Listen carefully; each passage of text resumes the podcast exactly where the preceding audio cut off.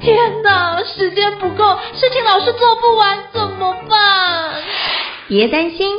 就让高校人生商学院每周陪你充充电，找到方法不抱怨。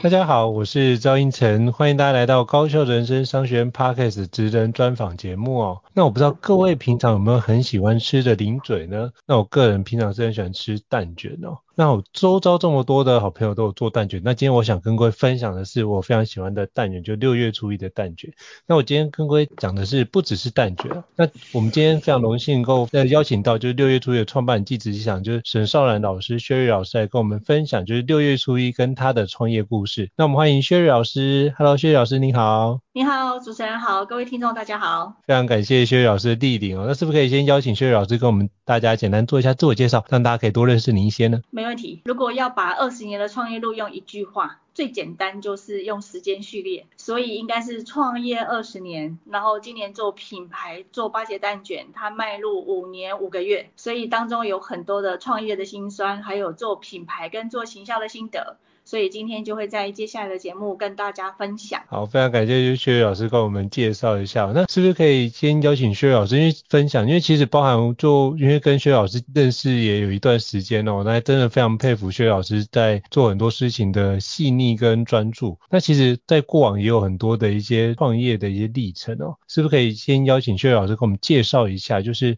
当初怎么会创立六月初一这个品牌？那这个品牌的创立的过程，可不可以跟我们介绍一下呢？了解，呃，其实我不是烘焙人，严格讲比较像是、嗯、呃业务型的老板，但是我专长在行销，所以年轻的时候大概就有那个创业人的广大，所以三十岁就创业，可是不知道创业路这么辛苦这么难，所以大概走了十五年的时间，都是在求生存。然后在求在蛋卷的前面一段，大概有做了七年的网络行销公司。那七年网络行销就帮人家架网站，然后帮客户做品牌，然后在网络上做订单。啊，但是因为这个行业比较像是一个服务业或者是高级手工业，所以就一直想要成立一个自己的品牌。所以可能在做到第七年，可能孩子小，身心状况都不是很稳定的时候，觉得应该再也不要再做服务业了。所以就开始下定决心，嗯、行销公司不要做，然后开启我们那个做自己做直营烘焙业的这个这个过程。那你知道行销人他应该有个执着，他最后都想要做一个自己的品牌。然后有没有一天有一个自己的品牌，然后他是在台湾的大街小巷都认识？我觉得那个是身为行销人的执着。那为什么会叫六月初一呢？他就是。当初在做的时候，他做的两个抉择，第一个就是如果我我做长蛋卷，我应该打不过一些老前辈，所以行销第一件事它就是区隔化，所以我们就用造型来区隔。然后为什么取这个名字呢？也是一样，要让大家好记，所以就取了一个我的生日的名字，其实就这么简单。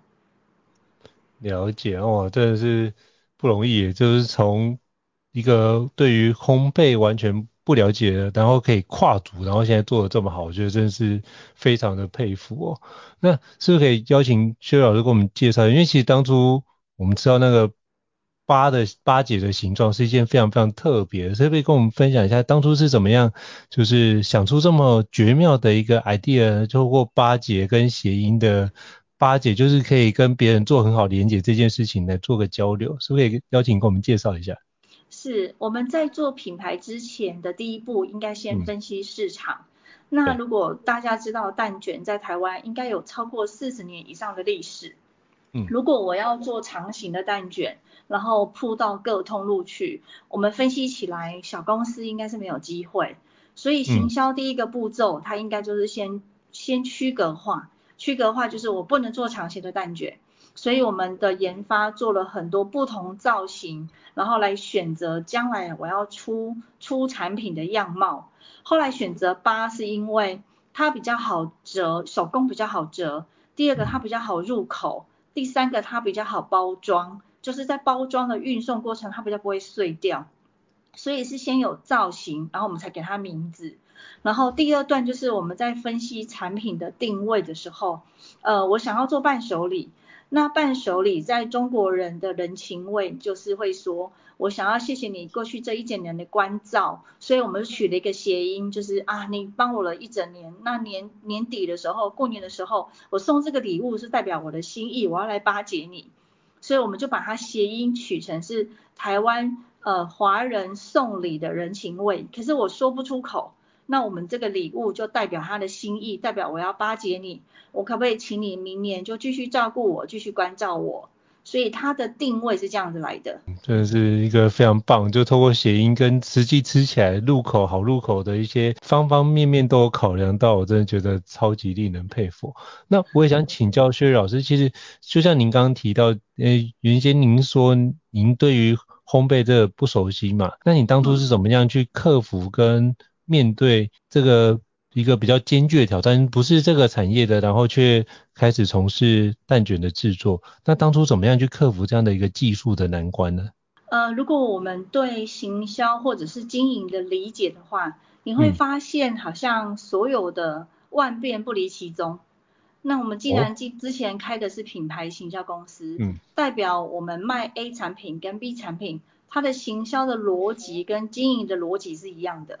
好，这是第一个。第二个是身为一个很资深的长期的创业人，那我们对于经营管理的学习它是没有停止的。所以当我跨入烘焙业，其实应该是它的名字叫做烘焙业，可是我们公司运营的本身，它应该是电商公司，它是食品制造商，它是品牌商，所以我们的营运模式应该是落在食品制造，然后。电商，然后品牌商，所以它还是不离开行销的基本逻辑跟经营的基本逻辑。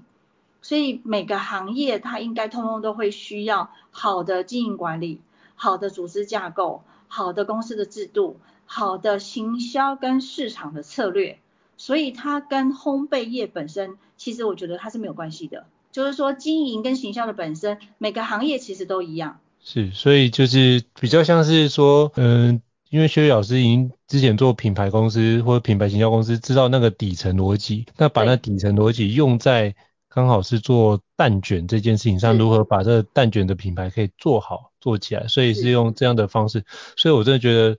非常非常厉害，就是不只是针对产品，也是透过过往的经验，把过去的内容再做一些累积，就是 connecting the dots，把过去的经验用在这个新的品牌当中。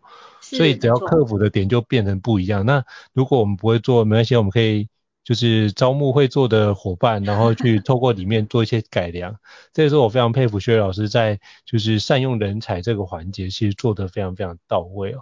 那我也想请教薛老师，其实像比如说像六月初一做了非常多有关，像就像您刚刚提到你的专长是做行销嘛，那其实包含六月初一有跟很多的。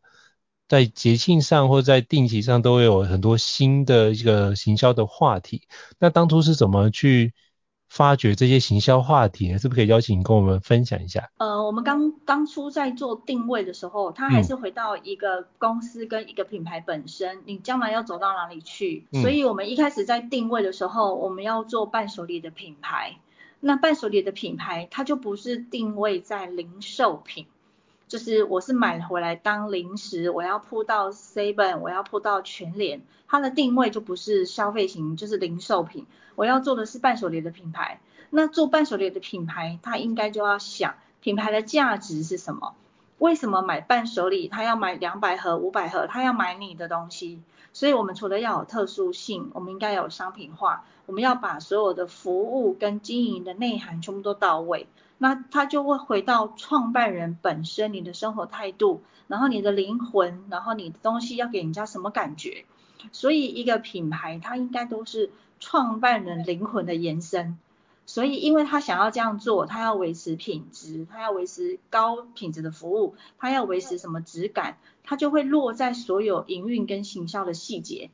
所以我们应该还是回到行销的基本功，你要做品牌。在品牌之前，你要你的品牌走到哪里去？你是什么样的人？你要带领他走到哪里？这个基本功，我觉得是从零最重要、最重要，要好好的思考，思考清楚之后，那你的四 P 就会定出来，你的价格策略、嗯、你的通路策略，然后你的行销策略，你要跟什么人合作，然后你要打打动哪一群的消费者，让他认同你，他还是回到我觉得是行销的基本逻辑。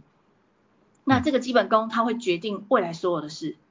所以我们在节庆，在跟伴手礼，在跟一些我要送礼物给别人，我们在切割市场的时候，跟他们做沟通，它其实是从品牌的内涵去沟通。所以从品牌内涵沟通，所以是让他去认同这个品牌。对。才去认同我们所买的产品，所以所以买的产品或服务比较像是我认同这个品牌，我给予这件事情支持，所以后续品牌出的相关的不管是产品或服务，都会比较有高的粘着度跟续购率。对，那我也想请教就是 Sherry 老师，那如何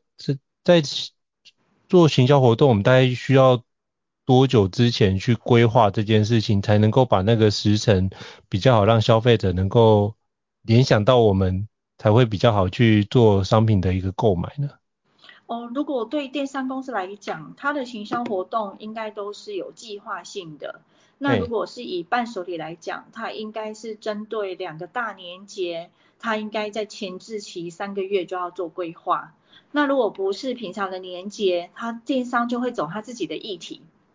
所以它应该是一整年，它会按照行业的特性。然后用品牌的内涵不断的跟消费者在网络上沟通，比如说在年节的时候，我们就会沟通说，在年节的时候，你你可以买我们的伴手礼，然后送给你，如果是中秋节，就是送给你的客户，送给你往来的厂商。那如果是到过年，我们就会告诉大家说，你可以买你的伴买我们的伴手礼，然后来去在过年的时候去走春拜访长辈。那如果在平常日，我们也会去沟通说，你跟好朋友要不要一起分享我们的伴手礼？如果你去露营的时候，你去郊游的时候，或者是你们是交换礼物的时候，所以应该是说，品牌它会跟着生活情境有关。那生活情境它有关，我们就会在我们的行销排程里面去照顾每一个人的需求。有的人他是要去探病，有的人他是参加活动，有的人他是交换礼物。有的人他是去露营的时候带给大家分享，好，所以其实我们的商品它是应用在各种不同的情境，那各种不同的情境呢，就在一年三百六十五天。在网络上用透过图文影音，然后不断的去跟消费者沟通。其实一定都是做一系列的提早规划，而不是说哦接近到了你才想到说啊，对我应该来做一下相关的一个行销活动。那时候通常已经都太晚了。都会太晚了。通常我们有这样的想法，通常是看到呃比如说有竞品或者是我们其他产业，我们看到哎原来现在开始有这样的一个节庆，所以那时候才思考这件事已经是为时已晚。所以一一切都可以透过年。年度的一些环节提早规划，都会给我们带来比较好的一个转换的效益哦。对，那我也想请教 Sherry 老师，因为其实包含六月初一也在，呃，除了就是电商的做得非常好之外，其实也有开设实体的门市跟门店嘛。那最近除了永康街那边有开门市之外，现在最近有在大道城有开一个最新的门市，是可以邀请你给我们介绍一下。是，呃，大稻埕门市，我们觉得它应该是观光的客人，比如说日本、韩国、香港，他来，他们很喜欢去一个复古的城市的地方，所以我们开在那里，我们觉得如果观光客